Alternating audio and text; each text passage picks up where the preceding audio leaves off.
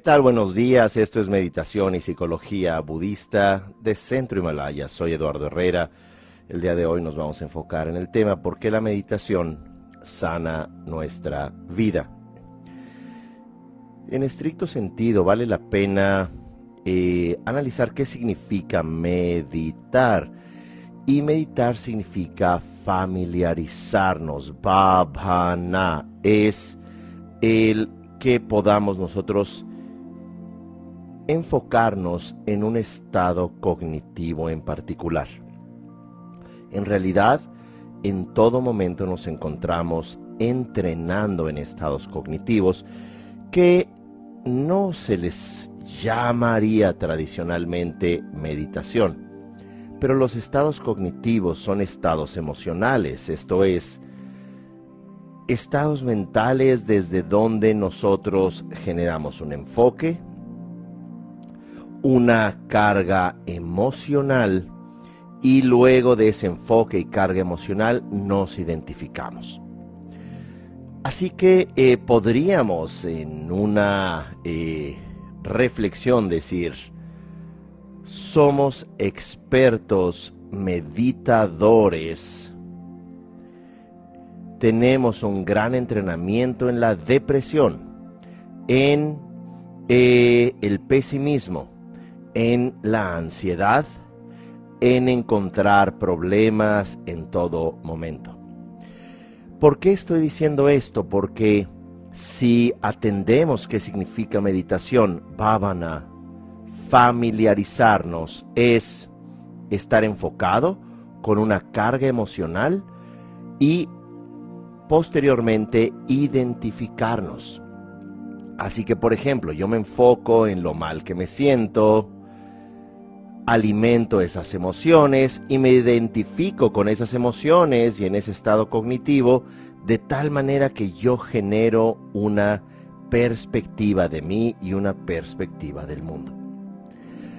De tal manera que cuando hablamos de bhavana, el término sánscrito para meditar, debemos de eh, decir, vamos a generar un estado de enfoque donde haya una carga emocional de apertura y que nos identifiquemos con la no referencialidad o nos identifiquemos con una forma distinta del ser. ¿Por qué entonces la meditación puede sanar nuestra vida? Porque como nos encontramos en distintos estados cognitivos, emocionales y de identidades, constantemente, diríamos de manera coloquial, estamos huyendo de nosotros mismos. Y al estar huyendo de nosotros mismos, esto hace que todo nuestro eh, sistema neurofisiológico se altere. De entrada, el cerebro manda diferentes órdenes. Vamos a hablar con un poco más detalle del eh, cerebro eh, más adelante.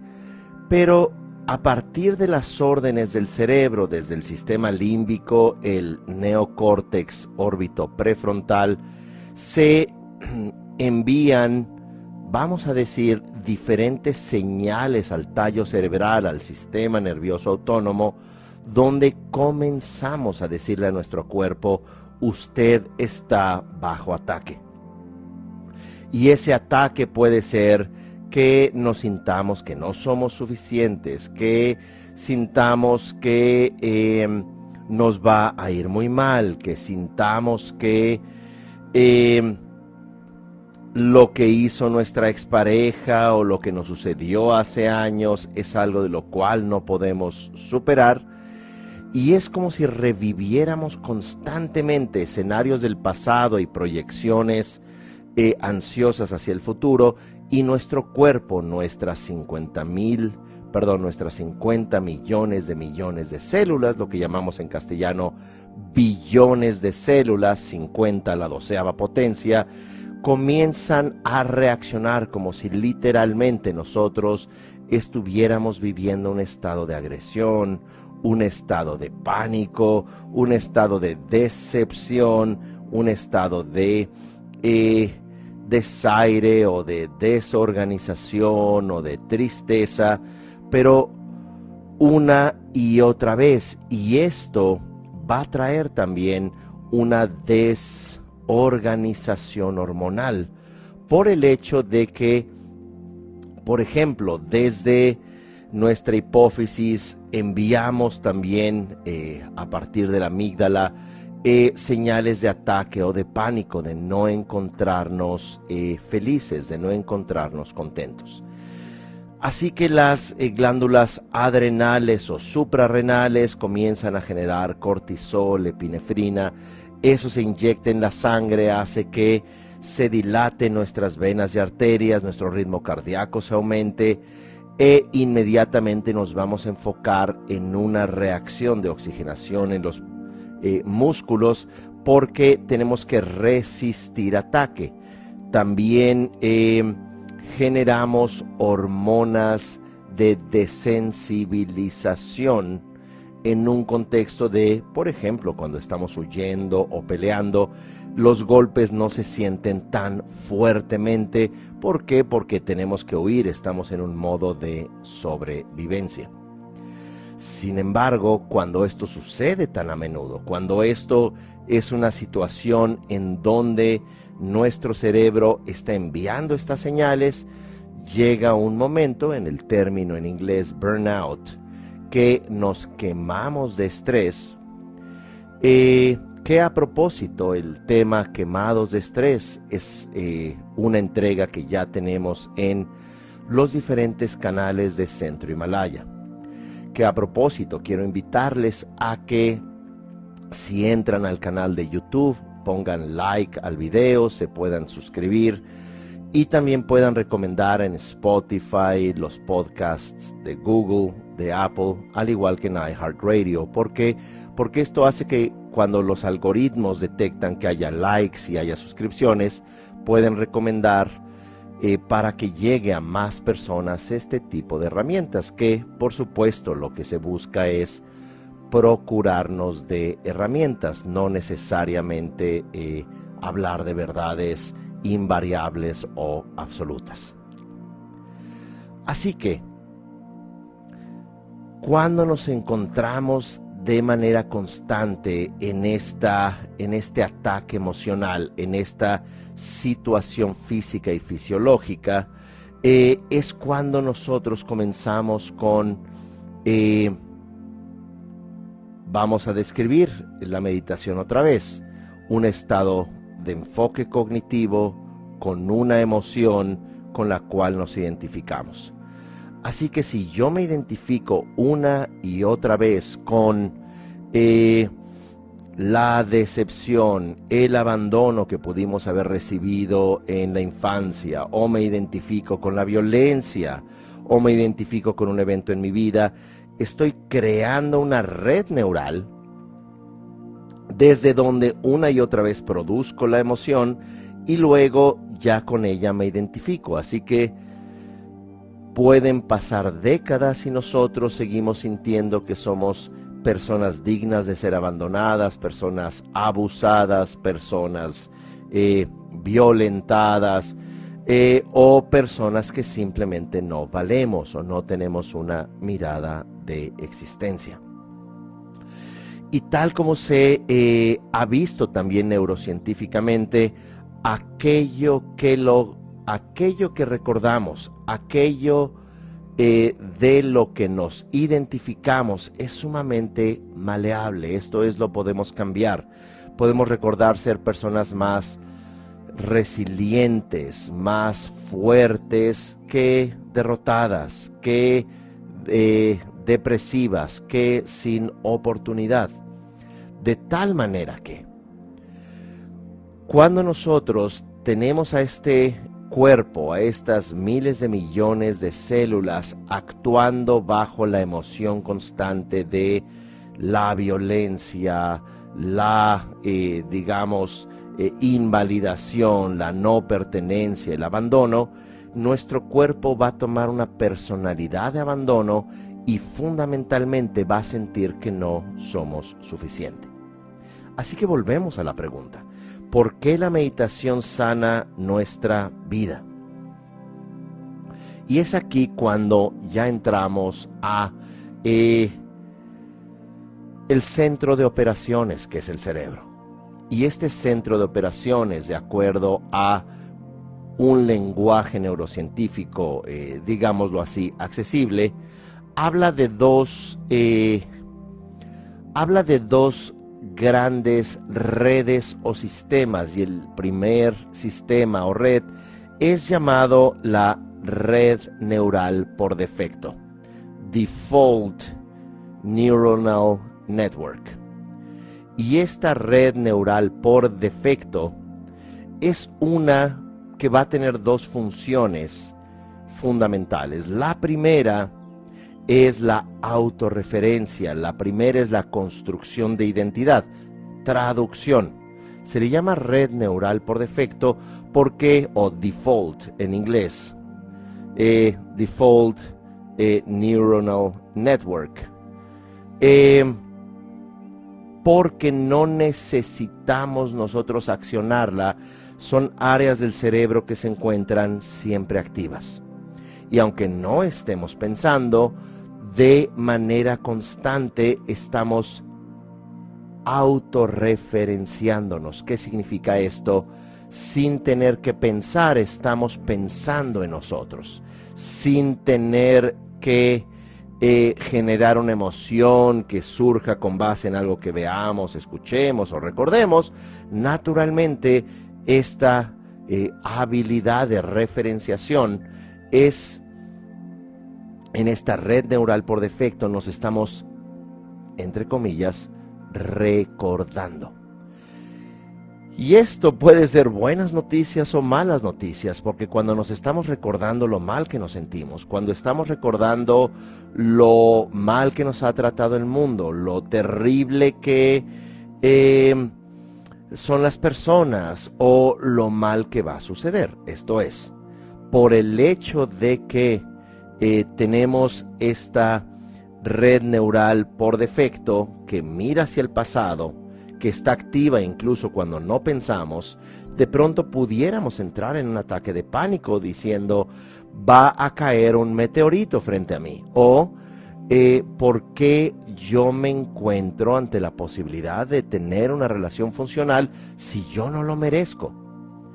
¿Por qué eh, tener una situación estable si esto no es algo familiar en los dos sentidos de la palabra, familiar de familia y familiar de el hábito de eh, familiarizarnos? De tal manera que es como si tuviéramos, dicho de una manera más coloquial, un radar y pudiéramos llamarle un radar o también una antena emisora que está emitiendo lo que creemos merecer. Estamos eh, en un estricto eh, sentido de eh, la gran perfección del Sokchen, estamos emitiendo la frecuencia, la vibración y atrayendo aquello de lo cual vamos a experimentar en una ilusión que es nuestra experiencia. De tal manera que este modo neural por, eh, esta red neural por defecto, disculpen, es algo que se encuentra activo y muy a menudo se le eh, incluye a la amígdala, eh, encontrada, en el, encontrada en el sistema límbico, que constantemente es como no únicamente este radar de temor, sino también es un emisor muy importante de temor, de pánico, de miedo, de estrés.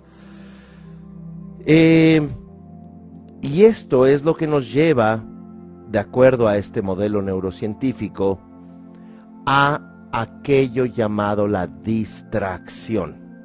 Y la distracción en un estudio de eh, la Universidad de Harvard descubrió, y es un estudio muy interesante porque se hizo en miles de personas, es un estudio de investigación muy influyente, que nos dice que el 47% del tiempo nos encontramos distraídos.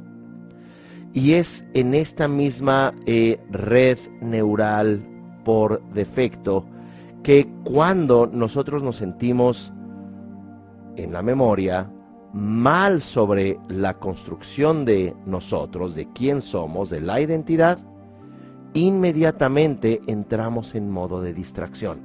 La pregunta es ¿por qué? Y la respuesta es simple.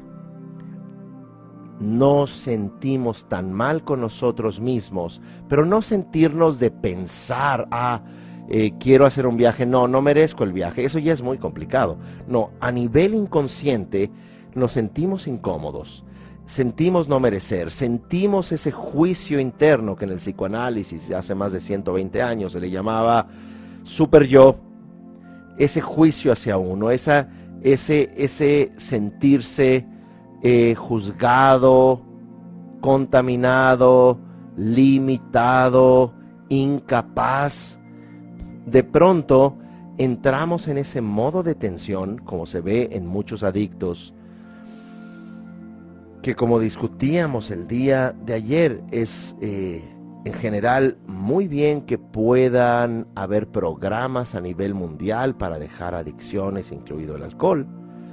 El asunto es que se vuelve como si se atacara al síntoma a la somatización, que es la adicción al alcohol o a las sustancias, y no se trabaja directamente con las causas.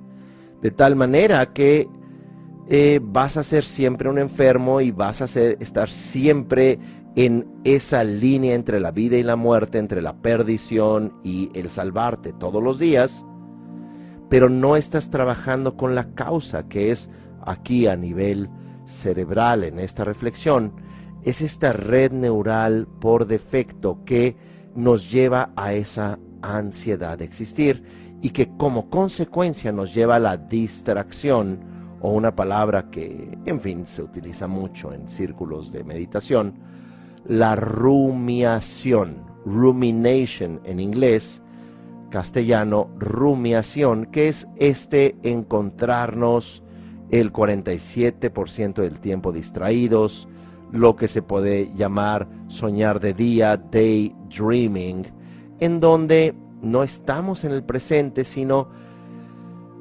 buscando en el pasado emocional esa referencia de nosotros mismos, que es el sentir de nosotros sin ni siquiera pensarlo. Y como nos sentimos fatal, para cerrar la idea, entonces nos distraemos. ¿Con qué nos distraemos?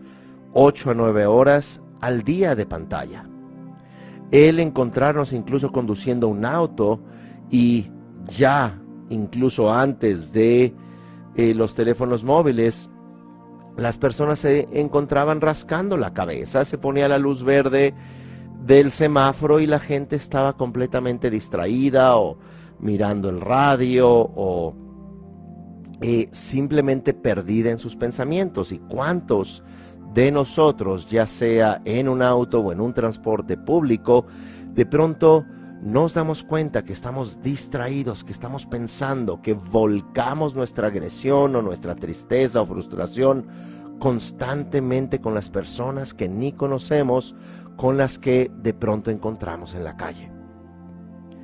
Eso es parte de esta eh, red neuronal o neural por defecto, desde donde la distracción es parte de nuestra vida, desde donde la emoción, sentirnos nosotros mismos, y esto llamado el self-awareness, que es el estar consciente de uno mismo. Así que volvemos a la pregunta, ¿por qué meditar sana nuestra vida? Porque nuestro cerebro no es algo que se enciende y que se apague cada vez que lo deseemos. Tenemos esta eh, función constante desde donde nuestra cognición, nuestra emoción y nuestra identificación con la realidad sucede, como se dice, por defecto, default en inglés. Y este modo default, este default network, este eh, modo neural por defecto es algo que eh, tenemos que de alguna manera, como dicen los manuales de meditación budista tibetanos, es como un caballo que no ha sido domado. Es como un elefante salvaje, y bueno, es una metáfora, ¿verdad? Eh, que se usaba como también un animal de carga, como en Occidente los caballos, ¿verdad? Bueno, también en, en Oriente. De cualquier manera, hay que domar a este caballo de la mente hay que domar a este elefante de la mente y en esta metáfora es porque el elefante es poderoso, pero enloquecido puede causar mucha destrucción. Por lo que eh, algo que puede contrarrestar este modo neuronal por defecto es lo llamado la red de actividad positiva. Y esta red de actividad positiva, el eh, Positive Action Network, es sumamente importante y es donde entra la meditación. Pero acá se vuelve necesario entender que no tienes que encender incienso, no tienes que eh, llenar ocho o siete cuencos de agua, no tienes que repetir sílabas exóticas, no tienes que convertirte en una persona eh, eh, vegana, anti-GMO o alimentos alterados hormonalmente. Ahora que si lo haces, felicidades, pero no es un requisito indispensable. No tienes que de pronto dejar de mirar tu televisor y no tienes que eh, tampoco eh, eh, bajar o eliminar tu aplicación de TikTok o de Instagram o lo que fuere. Puede ser la persona que ahora eres, solo que vas a activar tu red de actividad positiva. Y esto significa que podemos entrenar, vuelvo a estos tres puntos que definen meditación, un enfoque cognitivo, una emoción particular y una identificación, pero ya activando esta red neural positiva que no funciona de manera interesante cuando la red neuronal por defecto se encuentra activa. En otras palabras, cuando generamos esta red de actividad positiva, es cuando nos encontramos en el presente. Desaparece este diálogo interno. Desaparece esta constante eh, rumiación. En donde ya no nos encontramos emocionalmente en otro lado, y eh, podemos enfocarnos en lo que está enfrente de nosotros. Y la manera de entrenar esto existe de diferentes maneras, no hay un solo tipo de meditación. Hay meditaciones que eh, se enfocan en un objeto referencial, sin que sea algo en particular, puede ser un punto de luz, puede ser una pequeña piedra, es decir, que no genere una emoción en particular. Te puedes enfocar en tu respiración, te puedes enfocar en la sensación de tu cuerpo, escanear tu cuerpo, sentir, eh, por ejemplo, la planta de tus pies, algo que no muy a menudo eh, hacemos consciente. ¿Por qué? Porque simplemente nos encontramos en la red neuronal por defecto eh, en nuestros pensamientos y en nuestra vida sin activar la red de actividad positiva. Bueno, en este orden de ideas, cuando nos enfocamos, cuando tenemos un enfoque cognitivo en el cuerpo, en un objeto externo, eh, puede ser en un muro, puede ser tratando de hacer contacto con el instante presente por medio de sensaciones o por medio de eh, incluso estar escuchando sonidos. Hay personas, por ejemplo, que eh, meditan y constantemente están escuchando un sonido y eso los lleva a concentrarse por medio del sonido, por medio de frecuencias y eso es algo eh, ciertamente que nos puede ayudar. Y aquí este enfoque cognitivo hace que entremos en un equilibrio cerebral y también, eh, digamos, del resto del cuerpo, eh, llamado homeostasis. Herbert Benson, profesor emérito de Harvard, le llamaba la respuesta de relajación.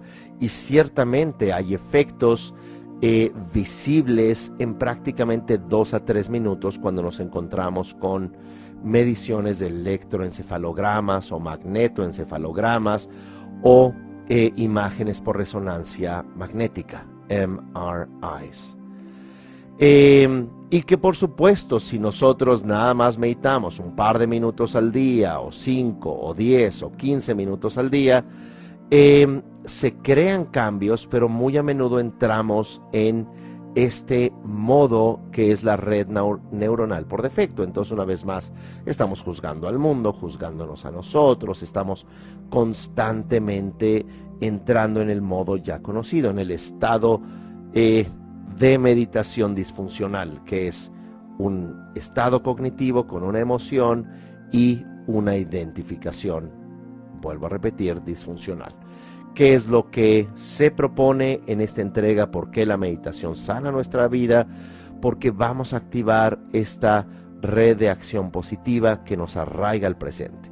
El primer punto que hemos hablado es el enfocarnos en un referente neutral y esto crea homeostasis, esto crea estabilidad, la respuesta parasimpática, en un término más médico, que es eh, la función contraria a la reacción de emergencia, es cuando el cuerpo, desde todos sus mecanismos, le dice a las células, a todos los órganos, a todos los tejidos, a todas las glándulas, les dice, todo está en orden, todo está en paz. Y es ciertamente muy benéfico. Esto muy a menudo en la tradición budista se le puede llamar la meditación shamatha, la meditación que pacifica la mente. Pacifica la mente, pacifica el cuerpo y puede, por supuesto, pacificar también estados em, estados relacionales, eh, nuestra conducta, nuestra personalidad, porque nos encontramos, dicho coloquialmente, más en nuestro centro. Por otro lado, también podemos activar aquello llamado una meditación con empatía, una meditación enfocada con una emoción particular, como por ejemplo, si hemos definido meditación como un estado cognitivo complementado con una emoción y una identificación, ¿qué pasaría si no únicamente nos enfocamos en nuestro cuerpo, sino que también generamos empatía hacia nuestro cuerpo? Generamos un sentimiento de amor bondadoso y compasión. Si generamos también eh, un deseo de paz, de salud a tu propio cuerpo, o bien puedes hacerlo esto a un referente como por ejemplo un ser querido. Entonces piensas en ese ser querido y vas a desearle que elimine su sufrimiento, que pueda encontrar su genuino propósito, que se sane si es que hay algún eh, tema de salud o que sus emociones puedan sanar o que pueda trascender una historia relativamente dolorosa. Así que ya no nada más estás enfocado, sino que también estás emitiendo un estado emocional de empatía. Lo interesante, como plantea el neuropsiquiatra Dan J. Siegel, autor, conferencista, eh, dentro de las nueve funciones básicas del neocórtex órbito prefrontal está la empatía, está la compasión, lo que pudiéramos llamar en términos de las neuronas espejo motoras, que es yo repito lo que veo, yo hago lo que está allá afuera y es sumamente útil en el cerebro humano, particularmente de un niño, a absorber su entorno ¿Por qué? Porque de esa manera genera los vínculos o las estrategias de sobrevivencia en la familia o tribu en la cual ha nacido. El asunto es que cuando nos encontramos en un entorno social humano crecientemente lastimado, crecientemente exteriorizado, crecientemente aislado, ansioso, destructivo, adicto, hiperconsumista, es cuando comenzamos paradójicamente en un mundo donde los teléfonos móviles presuntamente nos iban a conectar más unos a otros, es cuando a partir de la primera década del año 2000 aumentaron los índices de suicidio. Si la soledad en el mundo, particularmente en Europa y en Estados Unidos, Canadá, eh, ya era un tema de preocupación de salud social, la soledad, el aislamiento de las personas ha incrementado de la mano de los índices de suicidio, ya no únicamente en adultos, sino en niños y adolescentes. Los índices de suicidio que eh, habían subido de manera notable en la Gran Depresión del siglo pasado, la Gran Depresión económica, eh, repuntaron en el año 2000, cuando el Internet, las tecnologías móviles estaban eh, masificándose, cuando eh, en lugar de tener cintas para ver películas o CDs para ver películas, ya una descarga o streaming, transmisión de Internet iba a facilitar que tuvieras digámoslo así, el videoclub directamente en tu mando a distancia, en tu control remoto, en el televisor o simplemente en la pantalla de tu tablet o teléfono móvil. Y sin embargo, con toda esta accesibilidad, con toda esta posibilidad de hablar prácticamente sin ningún costo con alguien en eh, el otro lado del mundo, en Australia, Nueva Zelanda, en China, Mongolia, Suecia, eh, México, Argentina, Brasil, como fuere. Las personas hablamos menos, las personas estamos en un modo, ¿verdad? Como hemos hablado, en una, un modo o una red neural por defecto de ansiedad, donde nos encontramos en un estado cognitivo de no pertenencia, de no sentirnos suficiente. Así que estas dos eh, formas de meditación, una donde te enfocas en un objeto referencial, no meramente como una obsesión, sino para que al enfocarse la mente uno pueda activar este modo del cerebro llamado red de actividad positiva, uno elimina inmediatamente el diálogo interior, esto llamado en un terminajo, que es un poco extraño, rumiación, el diálogo interior. Uno reduce el diálogo interior y por otro lado puede uno naturalmente sentirse bien. Es como cuando le dices a alguien, oiga,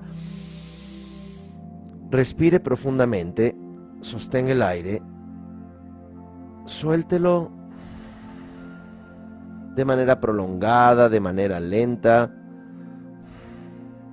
Es allí donde y cuando se activó esta red de actividad positiva, se reduce o prácticamente se elimina por unos momentos el diálogo interior y por otro lado también esta parte de la autorreferencialidad este sentirnos mal porque hace un mes nos sentíamos mal, pero hace seis meses también. Pero si somos honestos, los últimos 20 años o 25 años, pero es que en realidad fue la infancia, fueron los padres, fue lo que pudo habernos ocurrido y esta autorreferenciación nos lleva, dicho de manera coloquial, a estar huyendo de nosotros mismos, a estar distrayéndonos, a estar constantemente buscando una relación alguien que se haga cargo de nuestra disfuncionalidad, de nuestra desconexión. Eh, como recién escuché eh, eh, una historia, una anécdota de una persona que sistemáticamente entraba en relaciones violentas, disfuncionales, terribles. y creo que ya somos suficientemente adultos acá para darnos cuenta cuán terribles pueden ser las relaciones interpersonales, al menos eh, mirando una película de Polanski, les recomiendo Luna Amarga. Eh, o bueno, o mirar simplemente en su álbum de fotos, como quiera. El punto es que esta persona prefería relaciones disfuncionales, una tras otra, una tras otra, a estar sola. ¿Por qué? Porque estando sola esta persona se reportaba más destructiva hacia sí misma. Dicho todo esto, bueno, hay que, hay que eh, no sé, tener un té, algo así para eh, digerir todo lo que se está reflexionando acá.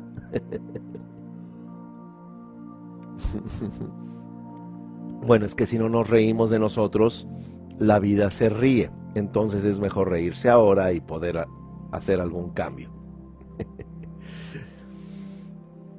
Así que bueno, vamos a hacer algunos ejercicios de meditación, eh, donde intentaremos eh, poner en práctica esta red de acción positiva mediante una familiarización, mediante una meditación, donde recuerden estos tres puntos eh, centrales. Número uno, un enfoque cognitivo. Acá se vuelve importante no distraerse. Acá se vuelve importante el mirar con curiosidad el objeto eh, meditativo en cuestión, el objeto referencial que puede ser, ejemplo, la respiración, un punto de luz, etc. Dos, el eh, generar una emoción positiva y acá puede ser el que tengamos esa capacidad de asombro, el mantenernos atentos sin ninguna expectativa, el no juzgar el presente y no juzgarnos a nosotros. Y tres, identificarnos con ese presente. ¿De acuerdo? Entonces, vamos a... Eh, hacer este ejercicio donde no importa en qué nos enfoquemos, obviamente acá voy a eh, sugerir los puntos referenciales, ¿verdad? Eh,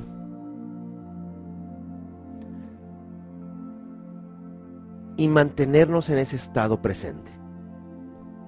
Luego eh, vamos a trabajar únicamente con estar atentos de lo sensorial, de eh, particularmente del sonido. E idealmente, si nos alcanza el tiempo de aquí a la una de la tarde, eh, es broma,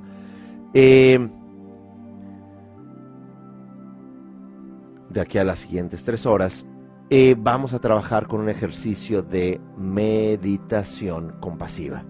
Bueno, así que vamos a iniciar este primer ejercicio sentándonos con la espalda recta. Eh, vamos a cerrar los ojos si así lo deseamos. Y vamos a sentir primero nuestra cabeza.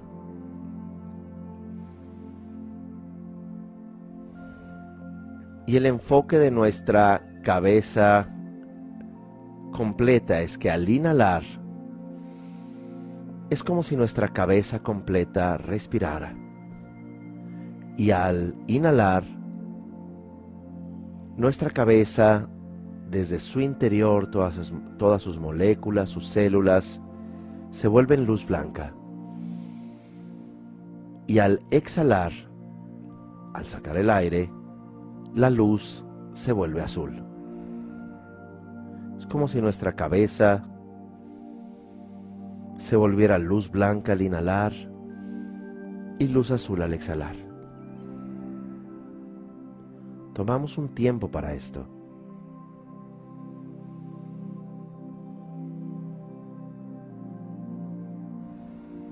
Nos enfocamos sin analizar. No es la nariz la que inhala, sino es la cabeza en su totalidad. Y al exhalar, nuestra cabeza se vuelve luz azul. Conserva la misma forma, solo que es de una luminosidad blanca al inhalar y azul al exhalar.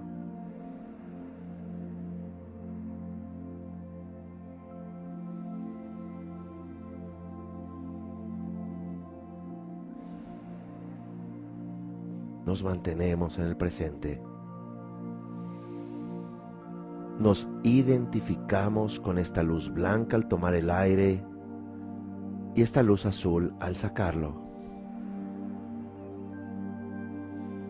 Respiramos de manera pausada y profunda.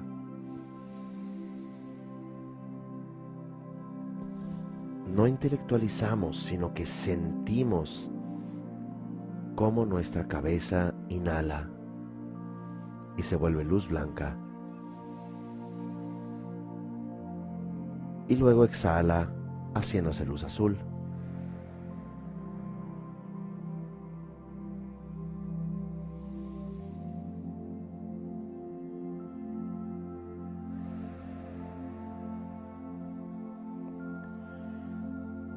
Y ahora vamos a enfocarnos en que ambos brazos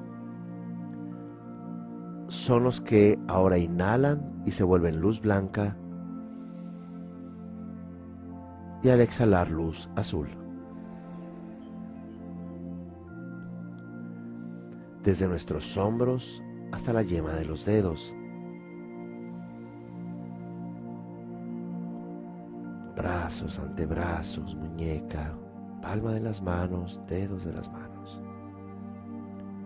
las uñas, nuestros nudillos, falanges.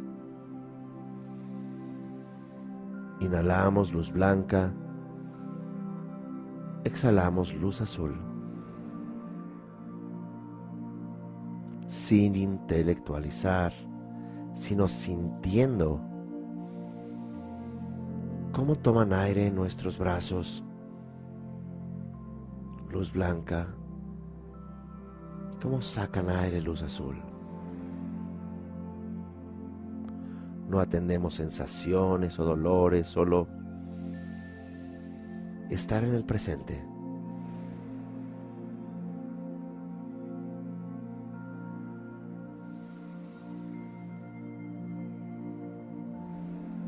Ahora nos enfocamos en las piernas.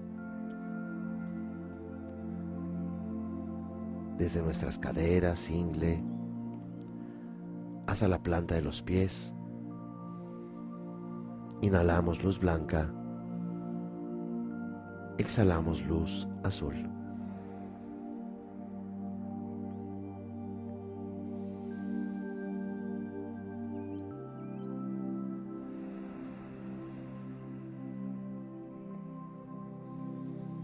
tratamos de sentir nuestras piernas, muslos, pantorrillas, rodillas, tobillos, empeine, talón, cada uno de los dedos de ambos pies. sentimos cómo respiran. Luz blanca al inhalar, luz azul al exhalar.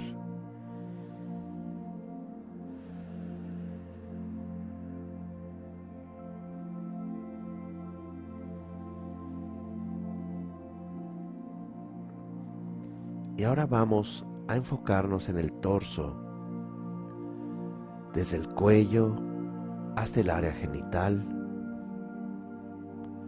como de igual manera ahora cada una de nuestras células, moléculas, órganos, tejidos se vuelven luz blanca al tomar aire luz azul al sacar el aire.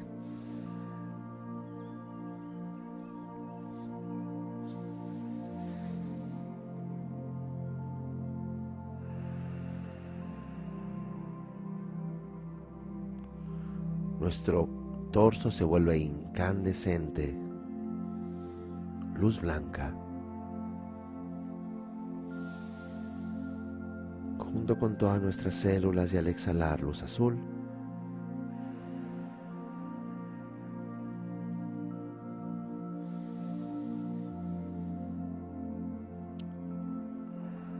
enfocados en el inhalar y el exhalar, vamos a hacer consciente que todo nuestro cuerpo, desde la cabeza hasta la planta de los pies, sigue inhalando luz blanca y exhalando luz azul. Y ahora nos vamos a enfocar en el sonido mientras inhalamos luz blanca en cada uno de los poros de nuestra piel, con cada célula, con cada molécula y al exhalar luz azul.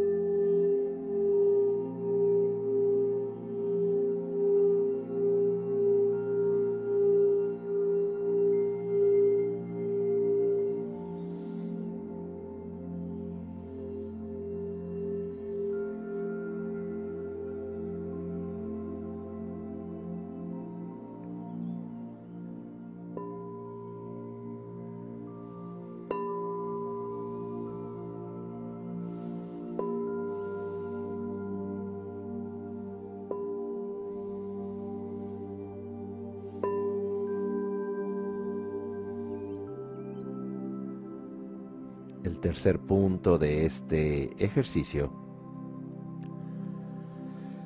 es generar empatía y compasión hacia nosotros mismos.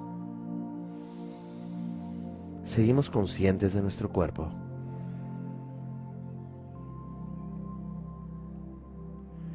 Generamos empatía mirando con el ojo de la mente nuestro cuerpo, pero al mismo tiempo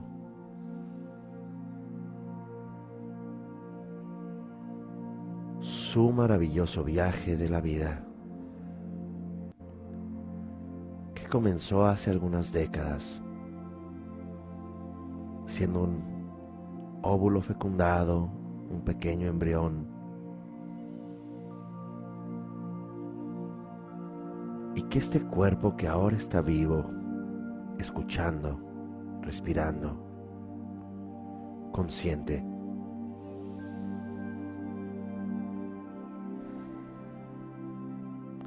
le decimos gracias.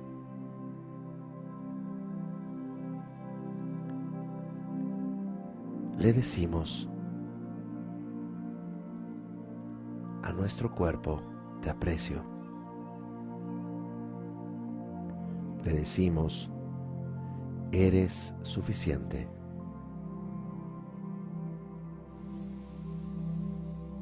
Le decimos, eres capaz. Le decimos a nuestro cuerpo, tú mismo puedes sanar.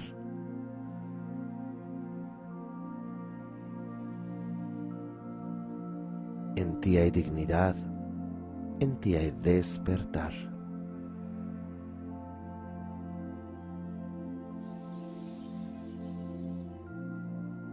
Le decimos a todo nuestro cuerpo, a nuestras billones de células,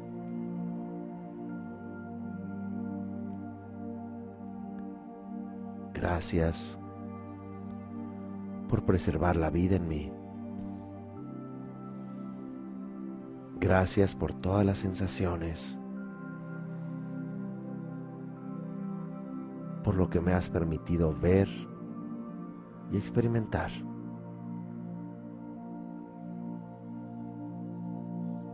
Así que sientes a tu cuerpo en este momento. lo miras con el ojo de la mente como algo digno, como algo suficiente.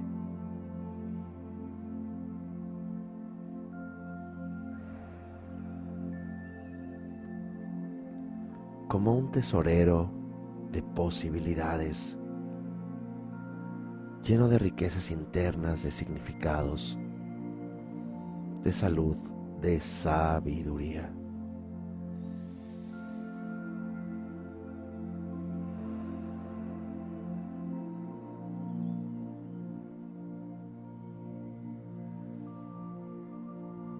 Nos enfocamos ahora en todos los seres sensibles, todos los seres vivos. Y también miramos que de una u otra forma tienen un cuerpo, hecho de células o al menos de energía.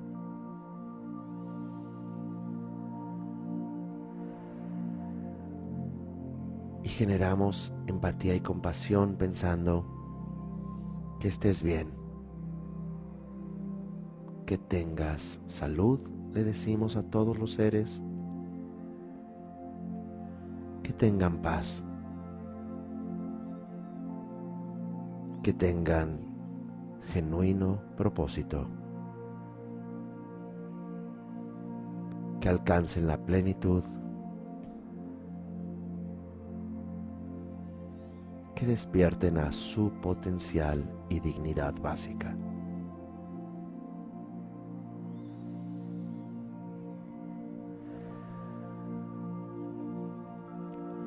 con este estado meditativo de compasión y empatía,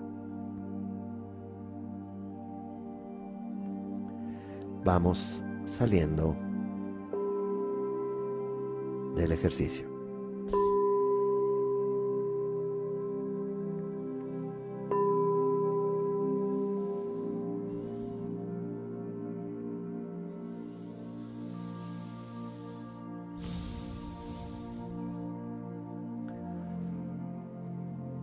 Bien, vamos a concluir esta sesión eh, reiterándoles la invitación a eh, suscribirse al canal de Centro Himalaya de YouTube, ponerle like o me gusta. De igual manera recomendar estos espacios, como les mencionaba, porque los algoritmos pueden recomendar más cuando ven este tipo de acciones. Y la intención es eh, pues que estas herramientas puedan llegar a más personas. Que estén muy bien, nos vemos entonces la próxima semana. Gracias, hasta luego.